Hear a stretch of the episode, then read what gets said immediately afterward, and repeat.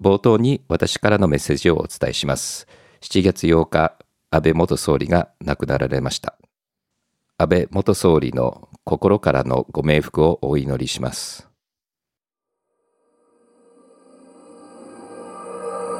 Joi Ito's Podcast 変革への道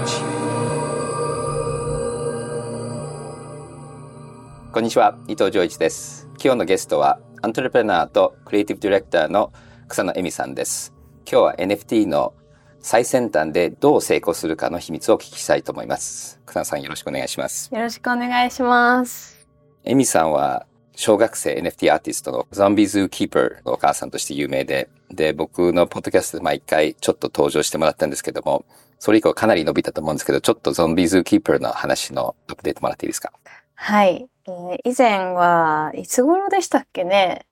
もう、去年の10月とか11月とかでしたよね。いや、なんか本当にいろいろあって、あの、まだ NFT 最初の作品をミントしてから、確かもう本当にまだ9ヶ月とかしか経ってない。でももうブームはしたよね、一回。そうですね。うんうん、いや、本当にありがたいことに、東映でアニメーションの映像がこの間トレーラーとして出てアニメ化プロジェクトが始動したっていうことと、あとはサンドボックスっていうメタバース最大手と一緒にパートナーシップ組んで、ゾンビメタバースをこれから作るっていうことだったり、あとはピコ太郎さんと一緒に楽曲を立てて、えー、ピコズというコレクションをやったり、いろんなコラボでやらせていただいてます。まあ、ゾンビズーキーパーの作品自体は、うん、250作品で大きなコレクティブではないのと、あとやっぱり本人が結構楽しんで書いてるのがいいから、それが義務になってきてこう、あの、書かなきゃみたいになると、まあ、まだ小学生なので、それは大変だなと思って、まあ、とにかくその彼が作ったものを公共財のとかの価値を上げるみたいな、そういう公共性を上げるっていう意味でコラボレーションをたくさん仕掛けるっていう方法になってますね。ピカタラのやつも本当に、この間ニュースピックスでも、すごい。あれすごい、すごい世界観ができたなと思って、うん、なんか面白いですよね。もう子供が書いた、夏休みに書いたものが全部こういろんな大人によって、まあ、ある種の二次創作みたいなことが生まれていて、だからそれはすごいワクワクするし、息子も結構これやりたい、あれやりたいっていうのを順番に私が実現しようとしてるっていう感じですね。いや、すごい。なんかマネージャー兼ママっていう、こう、すごいいい、いい感じな。そうですね。ママじゃん。ママじゃん。今度のプロジェクトはまた全然スケールが違うプロジェクトなんだけど、うんうん、ちょっとそれ紹介してもらっていいですか？はい。新生ギャルバースという、あの、コレクティブを、まあ、ジェネラティブのコレクションを、4月の14日に発表しました。で、それは、えっ、ー、と、8888体の、まあ、ギャル、ギャルバースの女の子たちを、えー、ジェネラティブで、えー、販売して、まあ、その資金でオリジナルアニメを作る。あの、よく Web3 の世界では We all gonna make it ワグミンって言うじゃないですか。私たちは We all gonna make an anime ワグマっていうスローガンを掲げてやっています。で、メンバーは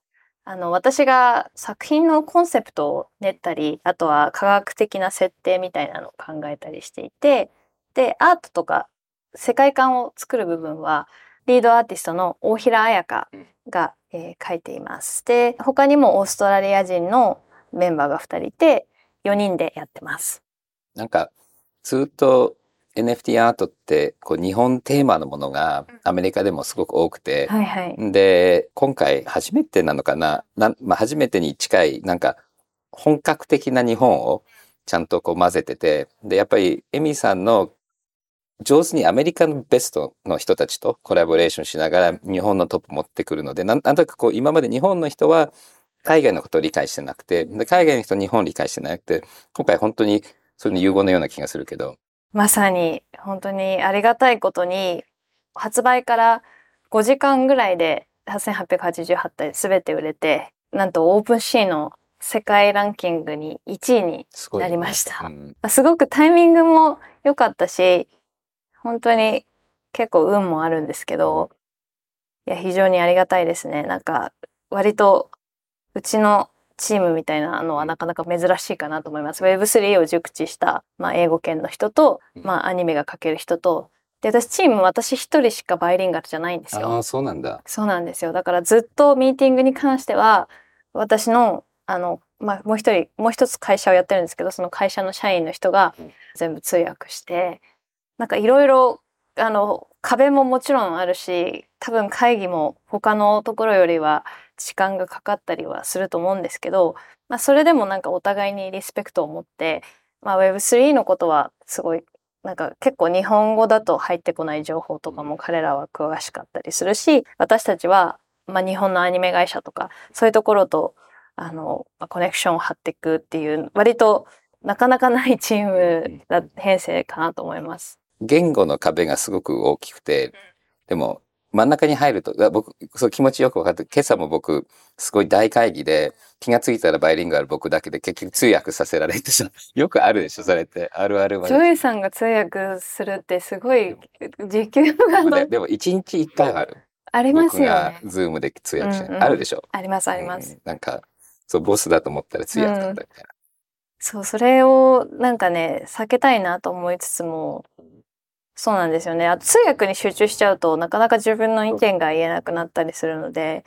ただへ、下手っていうか、あの、内容分かってない人だと通訳がちょっと足りなかったりして、結局入っちゃうよね。そうなんですよ。だから今私のまあ会社のあの右腕的な人が今通訳とプロマネをやってるんですけど、一回彼なしでなんか会議をしたことが、ファウンダーだけで会議をしたことがあって、その時が本当にナイトメアで。私は通訳するだけで、しかも意見も言えなくてみたいになって、ただなんかその、やっぱり英語圏の人は、そうですね、言葉を通じなかった経験とかがそこまでないから、割とその伝えたいこと実はあんまり伝えられてないんだよっていうのがこう分かってもらうっていうのが結構時間があります。あと通訳ってある時コントロールパワーはあるよね。こちょっと、ちょっと直したりできるし。うんそうですね、そうですね。でも、あの、でもやっぱりちょっとめんどくさいけど、両方の言葉が喋れるから、もそうだし、エミさんもそうだけど、まあ、両方の文化も理解できてるし、まあ、言葉わかるからじゃなくて、両方文化も分かって言葉も分かってるから、今回多分できたし。まあでも、ゾンビズーキーパーも、あれだよね、結構、わざとじゃなかったかもしれないけど、最初は、結構アメリカとのやりとりとかが大きかったでしょ、その成功。そうですね。なんかもうやっぱりその一番最初に始めた段階で日本の NFT 人口の数を考えると Day1 からグローバルじゃないとダメだなと思っていてで私自身もミュージシャンとして活動もしているんですけど、まあ、ミュージシャンの活動も割と英語で発信してきたからこそニッチなグローバルコミュニティとかに届いてコアなファンもできたしまあその英語で発信してることによって得られる恩恵が大きいってことをもともと分かっていたのでもう最初から英語でツイッターやろうみたいなもう分かんなくても DeepL とか使ってもいいからちゃんと発信は英語もしくはバイリンガルでやろうっていうふうに意識してましたね。よく NFT アートってコミュニティが大事だとか言って、僕も Zombie Zoo Keeper の Discord に行ってなんか話を見てると、なんかすごいいい感じにできてたんだけども、その辺のなんかストーリーを教えてくれます。あとそれがどうやって今度ギャルバースに反映したか。そうですね。あの、まずゾンビズキーパーは去年の夏休みに出品して、えー、ツイッターで発信して、で、たまたま見つけてくれた人が FWB っていうカルチャーとクリプトの巨大な DAO があったんですけど、その DAO のメンバーが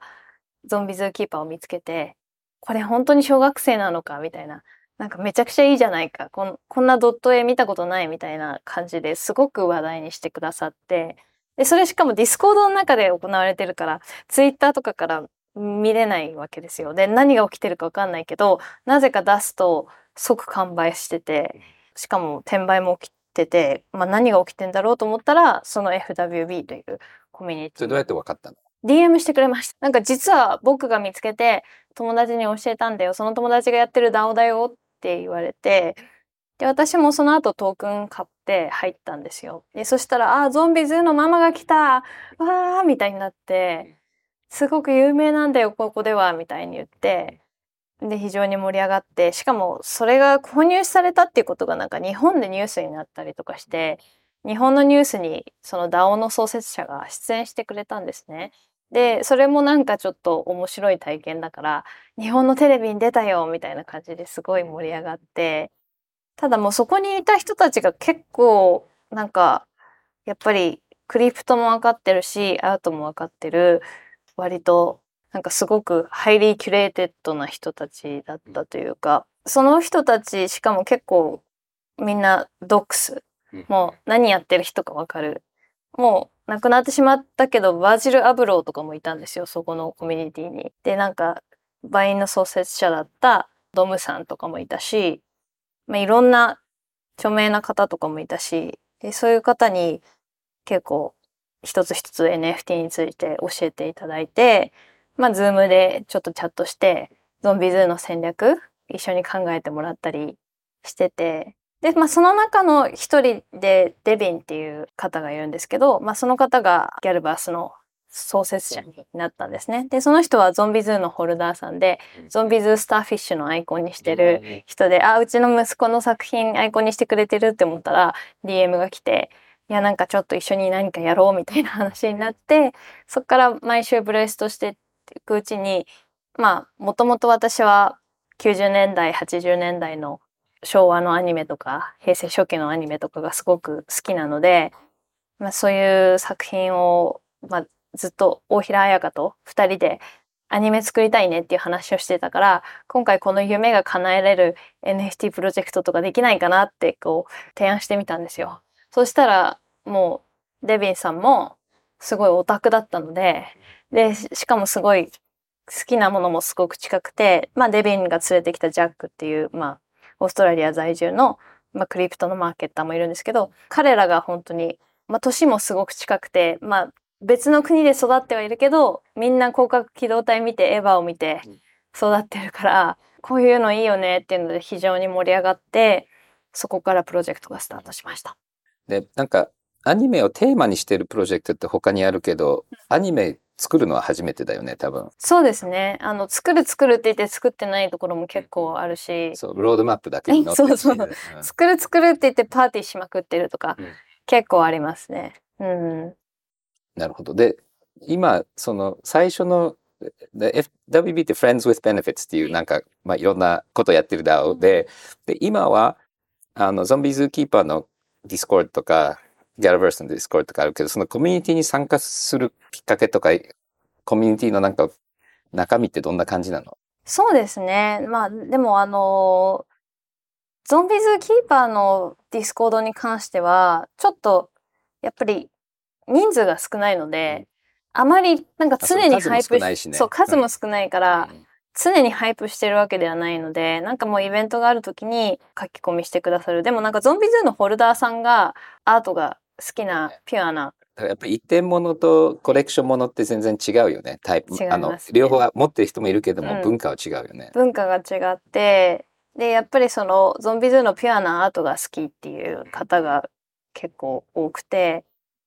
で、まあギャルバースに関しては、割とそのアニメ好きの人だったり、うん、シティポップとかそういうカルチャーが好きな人たちが多くて、4000人ぐらいホルダーさんがいるので、常に盛り上がってますね。ただなんかその Discord に関してもなんかだんだん懐疑的になってきててみんななんか来年とかきっとコレクションが出たら Discord とか設けない人も多いんじゃないかとか言われたりもしててなんかやはり少し限界を感じたりすることもあります。あれたくさんサーバーに入るじゃないですか。そうそうそう全部見れないよね。全部見れないしやっぱりそれをこう返信するためにモデレーターを雇ったりしないといけなくて、まあ Zombie Zoo はもう私一人で返事を返してるんで、まあ1日とか2日経って返事返すこともあるんですけど、ギャルバースに関しては規模も大きいから買いたいって人もすごく来るので、まあ1万5千人ぐらい Discord メンバーがいるんで、すぐに返信しなきゃいけない。カスタマーサポートみたいな、買えなかったんだけどみたいな、そういうのもいっぱい来るんで、一応モデレーター6人雇ってて、シニアモデレーターと、もうビジネスだよね。ビジネス。で、ちゃんとお給料も払って今やってるんですけど、他にもっといいものないのかなっていつも思ったりしますね。あの、あまりにも脆弱なので。最初のこう作る前は他の人のディスコードに入って結構こう最初のバイヤーたちを見つけなきゃいけないでしょ？そうですそうですね、うん、あそういう意味だとあのうちのその新生ギャルバースのメンバーの一人ワイロアロアって名前でやってるジャックって人がいるんですけど、彼がすごいいろんな NFT を買ってて本人もすごいコレクターでトレーダーでいろんな DAO とかアルファグループに結構発言してる人だったんですよ。だから彼がなんか本当真のインフルエンサーというかフォロワーはそんなにいないんですけどなんかやっぱりすごく DAO の中でジャックが話すとあジャックだみたいになってちょっと可愛がられる時にいじられたりとかしててそういう人が一人いたってことが大きいかなと思ったりもしますね。もちろんなんかそのツイッタースペースでインフルエンサーと知り合ったりとかもあったんですけど結構そのコアな NFT 好きな人たちのグループにこう顔が効いてたっていうところも大きいかなと思います。ね、あまあこれだから本当の古典的なアート業界に似てるよね。なんか口コミで知る人は知って、でだんだん盛り上がってアートバジルとかでみんなの前でやってでその最初盛り上げてた人はそこから売り出してみたいな。だ一部なんかちょっと怪しいスキャンみたいなのあるけれども多分ね一つ僕外から見てて思うんだけどもアートっていうのはもうこうコミュニティで盛り上げるっていうのがすごく重要ででそれ株の場合はそれやっちゃいけないんだよね。本来株っていうのはこれが価値があってその価値を合わせるために会話するんであって価値以上その元々の価値以上の価格になっちゃいけないっていう原則があるけど、アートって、ただアートってみんなが思う価値が価値だから、だからアートコミュニティっていうのはむしろその最初のネットワーキングとかマーケティングってすごく重要で、で、文化がつながってる。買ってる人たちの同士の文化。で、株なんかそんなのないじゃん。だから多分株の感覚でアート見ちゃいけなくて、多分新世ギャルバースを最初ローンチする時のプロセスって結構そこにすごくキーなところがあるような気がするんだけども、まあ、アドバイスっていうのかわかんないけども、やっぱりなんとなくこう、ブランドは今なんか、転売のサイトに行ってただピンとしたけど売れなかったっていう人たちって結構出てきてると思うんだけども、なんか、エミさんってものすごいエネルギーかけて、すごいいろんな人たちと、もうフルスピードで、あれをやったから成功したわけで、簡単じゃないよね。簡単じゃないですね。うんうん、いや、ありがとうございます。結構、その、ピュアなピュアなっていうかなんか暗号資産原理的な感じの人から叩かれたりとかもしたんですよ。ミントリスト配ってることに対して叩かれミントリストちょっと説明して。あ、ミントリストは先行販売枠ですね。先行販売枠を、まあ、NFT のいろんなコミュニティに。で、それなんでダメだっていうの？みんな。なんかすごいお金持ちのところばっかりこう狙って、それで価値を上げるっていうことがずるい。ずるいというか、まあ、コインでやったらダメですよね。コインでやっちゃダメだけど、サザビーズやっていいわけじゃない？お金持ち集めて転売してみんな前から口コミしてるわけなので、だからちょっとそこアートの文脈とトークンとか株の文脈ってこれを分けた方がいいし、だから僕よくみんな NFT はとりあえずミントしてみなっていうのは、その行動を理解するためだけども、ただミントするだけで売れるわけじゃないんで、うんうん、で、そこから多分ギャルバースみたいになるのにはすごい学びがたくさんあってゾンビズーキーパーやってたことがかなりギャルバースの学びになってるわけですね。まさにまさに。本当にあの生かされてましたね。あとやっぱり私たちが完売できたのはその本当に好きなことでやってたっていうのもすごく重要で、なんかやっぱりトレンドってでアーティストのクレジットもないみたいなものとかって結構あるんですけど、あ、なんかこれ、小豆に似てるから売れそうだな、みたいな感じで買う人がほとんどだとしたら、もうすぐに、あの、叩き売りされちゃうんですよね。だからちゃんとその、割と心を込めて、で、しかも、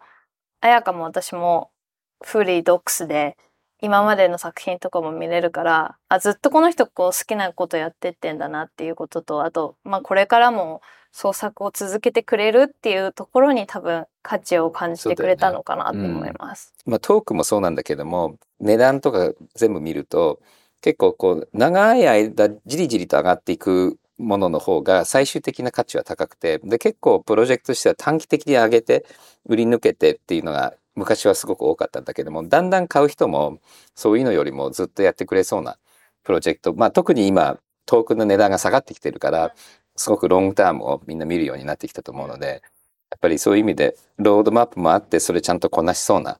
人たちをみんな探してるような気がする。そうですね。なんか多分、もう、いろいろプロジェクト立ち上がりすぎて、ちゃんとやってないところが淘汰されていって、より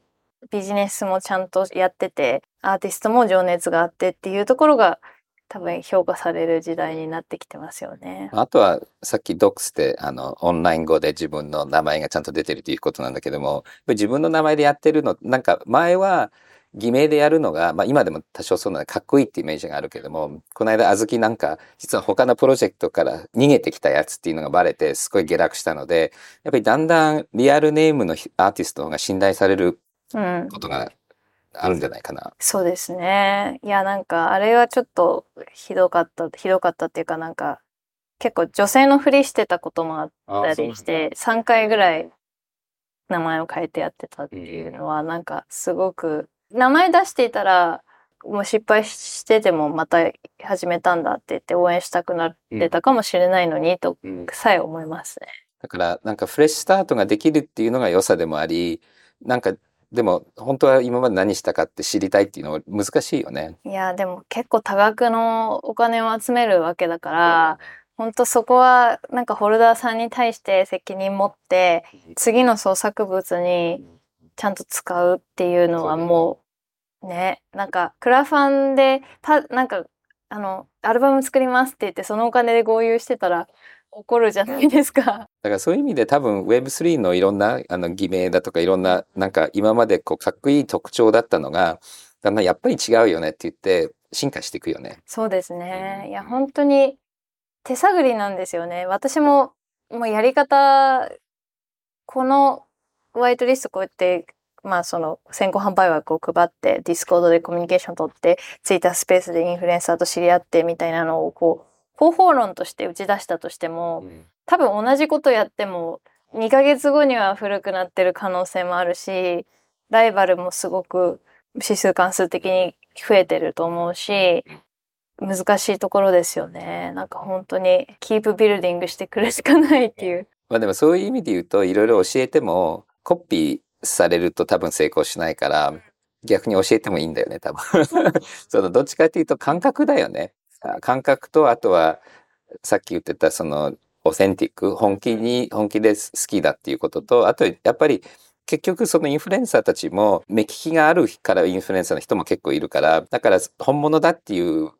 ことが重要でそうするとそのなんかルールブックよりも自分のこう本当のパッションをどうやって見つけて表現するかっていうのは結局根っこになっていくんじゃないかな。そうですね。なんか日々もイノベーションが生まれてるので、まあ、ギャルバス例えばトレイツの数もすごく多かったりして、通常、まあ、小豆が500ぐらい、あ小豆は400ぐらいで、クローン X が500ぐらいで、ギャルバス2300のトレイツがあるんですすよ。ごいね。え、は8888だっけ？で2000トレートあるの？トレイツあるんです。そうそうそう。それでし、しかも、あの、それを可愛く見せるために4000ルール書いてるんですよ。すごいね。もう、それでも、彩香はまだひたすら書いてて、あと1万ぐらい書けたみたいなこと言ってて、そこの情熱も非常に強くて、まあそういうのもあって、割とそのレアリティに関わらずうん、結構自分が好きっていうものを見つけたら、みんなダイヤモンドハンデと絶対売らない、手放さない人がすごく多いっていうのも特徴かなと思ったり、あとまあ一つ一つの名前もうん全部違うし、決め台詞とか入ってるし、まあ、そういうテクノロジーの部分でも何か必ず新しいことを取り入れたいなっていう思いがありました。うんなるほど。で、まあ、ギャルバースも含めて、なんか、これからど、どういうふうに、まあ、アニメ、あとアニメが出て、どうやってこう、今のコミュニティとか NFT と関係するのかとか。ギャルバースについては、あの、今、アニメ化を進めるためにスタジオの選定をしているところで、また今週も一つスタジオに行くんですけど、毎週2、3個ぐらい今、訪問して、あの、ピッチして、本当にギャルバース組みたいっていう、まあ、大きい規模のスタジオ、小さい規模のスタジオ、中くらいの規模のスタジオ、いろいろ回ってるんですけど、まあ、やっぱりその二次創作とか、コミュニティドリブンでこうアニメ制作することに対して寛容であることを必須として、あの、いろいろお話しさせていただいてるんですけど、まあそういう、あの、まあ一回アニメがスタートしたら、そこから、例えば制作会議だったり、あと、こんなラフ書いたよっていうのだったりっていう、そういうプロセスを、まあ、できるだけコミュニティに見せていきたいっていうこともありますし、あとは、そうですね、まあ、スピンオフの漫画だったり、えーその世界観を楽しめるコンテンツ、まだちょっと言えないものも多いんですけど、あの、アニメってやっぱ時間かかるんですよね。1年以上かかる。中、そこをいかにこう、キープハイピングしていくかっていうことだって、あとまあアニメがこう、予告編出たらもうそこで一番ピークになって売ろうみたいな人が売りたくないようにしたいなと思ってるんで、ちゃんと続いていくために、やっぱキャラクタービジネス的な視点も持ってやっていきたいなと思ってます。上場企業の社長みたいで。上場企業。いや、でも本当に調達ですよね。なんか、何億か入ってきて、やったっていう、お金持ちになったってことじゃなくて、もうそこから、モデレーターにちゃんとお給料払って、で、ちゃんとコミュニティがうまくいくように、まあ、エンジニアも雇って、で、やっていくわけなので、で、どの予算をこうアニメに使ってとかもいろいろ考えていかなきゃいけないので、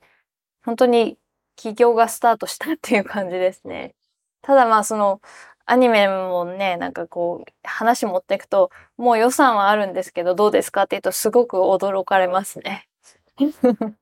僕映画業界一時期いたんだけども、映画業界と会社が違ったのは映画業界わって集まって、ガーって作って、ガーって売って、そしてその後はもうだいぶ人数減らして、じりじりとこう著作権をこう消化していくみたいな感じで十何年かかるんだけども、なんか、どうなんだろうね。例えばギャルバースもそういう感じでこう、どんどんどんどん盛り上げていろんなものやって、で、その後こういう感じになるのそれともずっと伸びていくイメージなの？そうですね。まあでも継続して多分他のコレクションを出していったりとかするのかなと思ったりもします。だからガンダムとかそういうのって結構どんどんシリーズで出ていったから、から普通の映画と違うよね。そうですね。シリーズで出てったらいいなって、あの、やっぱその、ユニバース思考というか、マーベルの、まあ、いろんな世界があってっていう、そういう、ちょっと女性版マーベルみたいになれたらいいなとか思って。だってそういう意味でボアデープなんかプロファイルピックで始めて、それでなんか犬出したり、ミュータント出したり、今度ベタバースやってゲーム作ってってどんどんどんどん広がってなんかミッキーマウスからディズニーランドになっていくような感じで、じゃあうまくいけばそんな感じなの。ギャルバースが本当にユニバースみたいになっちゃう。はい、そうしたいです。はい。でもそれにはもう経営者のメンタリティじゃないとダメだよね。なんかマネージャーっていう感じじゃないよね。そうですね。あそこはもう頑張って成長していかなきゃいけないしなと思うし、あの、今まで私はずっと自分のことを器用貧乏だと思っていて、まあミュージシャン活動もしてたけど、私楽譜読めないんですよ。で、もう鼻歌で作曲してて、で、一人じゃ作れない。で、絵もそんなに上手じゃないけど、世界観作るのはすごい得意だけど、なんか、私の肩書き何なんだろうってずっと考えてたんですけど、この器用貧乏がこの Web3 の世界だと輝けるんですよね。なんかいろんなことちょっとずつできて、あらゆるタレントを集めることができて、で、まあアートも分かってて、経営もちょっと分かってるみたいな。なんか、やっと自分がこう輝ける場所が見つかったって思いすました。ごいね。でもそれはパーフェクトじゃないから僕も最初インターネットができた時になんか自分に一番合った素材がちょうどいいタイミングでできて自分もこれがなかったら多分あのなんか大学出なかったなんかクラブ DJ まあクラブ DJ でもいいんだけどクラブ DJ で終わってたかなと思ったのがなんかいろいろできたのと同じで多分今一番この変革に合ったなんか性格とスキルセットでぴったりだよね。うんだといいです。もうそのまま頑張っていけたらいいなと思います。はい、本当に、でも、あの、やっぱりそういう意味で日本人女性、いろいろ Web3 分かってるっていうので、なんとなくこう、日本の、やっぱりクリプトとトークンのイメージから、本当に次の Web3 のイメージに切り替わるために、なんかすごく一番いい、なんか事例なような気がするので、ありがとうございます本当に頑張っていただきたいと思います。ありがとうございます。はい、次はニュースのセクションです。イギリスの政界が揺れています。相次ぐ不祥事により、ボリス・ジョンソン首相が辞任を表明しましたが、クリプト界隈では、スナク財務大臣とグレン財務省経済担当政務官辞任のニュースで衝撃が走っています。この二人は、イギリスを仮想通貨のハブとグローバルセンターにすべく奔走していましたが、ジョンソン首相が辞意を表明する数日前に辞表を提出。今回の辞任によって、イギリスのクリプト戦略は振り出しに戻ったという悲観論が広がっています。はい。結構日本が最近 Web3 とスタートアップ言ってる中でイギリスがまあ一緒に進んでるような気がしたので、これでちょっと遅れちゃうと残念だなと思うんですけれども、ただ、まあ、今回あの民間と官僚の間をちゃんとナビゲーションできる人たちがいたことによって、イギリスは進んでいたんだと思うんですけれども、日本は、まあ、政治家の先生で結構プッシュしてくれてる人たちとか、まあ、現場とかにいるんですけども、こういうちゃんと国と民間をつなぐ役が国側には今あんまりいないので、こういうリーダーシップ、そもそも日本ってここまではなかったと思うんで、これから日本にもこういう人たちがあの国の中で出てくる必要はあるんじゃないかなと。で、この間のあの NFT ホワイトペーパーにも書いてあったんですけども、やっぱり Web3 担当大臣っていうのも必要なんじゃないかなっていうふうに政治の方から言われているので、今回選挙が終わったところで、新しい内閣の中に、まあ、Web3 担当大臣が入っていると、日本も進むかなと思います。アップル社は6日、高度なサイバー攻撃から守る、ロックダウンモードと呼ばれる新機能の導入を明らかにしました。添付ファイルの受信や電話回線など、一部機能を制限できるもので、ジャーナリスト、外交官、活動家など特殊な任務に就くユーザーの利用を想定しているということです。はい。まあ、この話は、ずいぶん前からある、あの、NSO グループっていうあの会社が作ってるペガサスっていうソフトがあって、で、本当はこれはテロリストとか、えっ、と、犯罪者をかけるための、まあ、簡単に言うと iPhone をクラッキングするあのソフトなんですけども、これは実はいろんなジャーナリストとか、あの、アクティビストのシステムにも入ってるっていうのが判明して、かなり世界中で大騒ぎになったんですけども、まあこれは新しいあのアップルのロックダウンモードで少しそのあのリスクを防ぐっていう話は、まあいいことだと思うんですけども、このニュースはペガサスの話なんですけども、まあ、いろんな意味でモバイルとかのデバイスでトラッキングとか、あのいろんな個人情報が盗まれるケースもたくさんあって、で最近僕 Twitter で見たんですけども、あの Apple のタグっていうのはあるんですよね。で、タグってこう位置情報があの発信されてるデバイスで、で、まあ自分のお財布とか自分の子供につけるためにあの開発されたものなんですけども、最近僕の知り合いの知り合いは、あの、パーティーで、あの、クロークチェックで、まあ、バッグとか、あの、もらってるところに、誰かがポロってその、タグを自分のバグに入れたんですよね。そうすると、その第三者が、その人が家帰ってくるとこう全部、位置情報がわかる。で、30分ぐらいして、まだ家に着く前に発見したんだけども、携帯が、もしかしたら第三者があなたの位置情報をトラッキングしてるかもしれないっていうのが iPhone で表示されていて、で、そういう意味で言うと、まあ、トラッキングデバイスとして iPhone を使う犯罪っていうのは増えてきてると思うんですよね。で、この Apple のこのタグはすごくユーザーからすると便利だけれども、ストーカーからするとすごい便利だし、すごい危ないものなので、そういう対策に関しては Apple はすごく今、一生懸命動いていて、敏感になっていると思います。Google は今月1日、ユーザーが中絶クリニックを訪れた GPS 情報を自動削除すると発表しました。これは連邦最高裁判所が先月、中絶の権利を覆す判決を下したことを受けたものとみられています。同社は政府による不適切なデータの要求に対して引き続き反撃していく考えです。はい。これは先週のニュースに続くんですけども、アメリカが Roe vs. Wade っていうアボーションの権利をあの守るのが最高裁でひっくり返っちゃったことによって、州のレベルでアボーションを違法にすることがもうできちゃって、で、そうすると、アボーションが違法な州で、それでもなんか闇のクリニックであの子供を下ろしちゃったら、犯罪者になっちゃうと。そもそも妊娠してるっていう個人情報とか、そういうアボーションクリニックに行くあの位置情報とかっていうのは、まあ、州政府がそれを使ってあの操作する可能性があるっていうのですごくみんな今ビビっていて、で、もちろんこの Google の個人情報の扱いっていうのもあるんですけども、不妊治療のデータとかも、これデバイスとかもみんな消せとか言っていて、で、これはやっぱり、あの、先週のニュースにもあったように、ほとんどのアメリカ人は子供を下ろす権利は女性にあると思っているのにもかかわらず、この今共和党コントロールのあの最高裁で違法にしちゃったので、これアメリカにとってはすごい大きな問題で、で、こういう Google みたいな大企業は、まあ、民間の医師側にそういう権利はあるべきだっていうふうにあの示してるのも多少ここであの見えてるんじゃないかなと思います。次はお便りのセクションです。最初のお便りはヤスさんからです。イーサリアムやビットコイン以外に、ジョイさんが注目しているまたは保有している暗号通貨はありますでしょうか？はい。まあ今はいろんなプロトコルとかプロジェクトの暗号通貨っていうのはもちろんあるので、そういう面白い DAO のトークンとかはもちろんあるので、まあ、 ApeCoin だとか ENS のコインとかを持ってるんですけども、レイヤー1、新しいブロックチェーンのプロトコルっていうのは違う意味でもっとベーシックな新しいトークンで、僕が今ちょっと気になっているのが、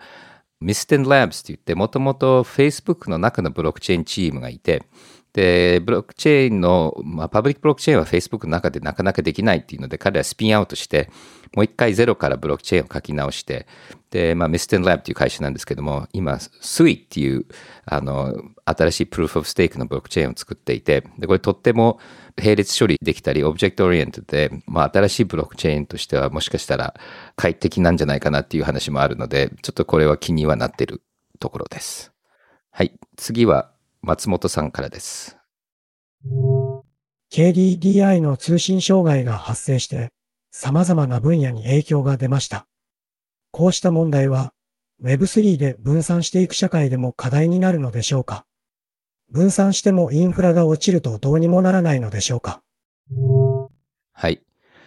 まあ、結構 Web3 は分散型とは言いながらみんな同じ Amazon とか Google クラウド使ってたり同じインターネットと使ってたりするのでこれがやっぱり Web3 のセキュリティを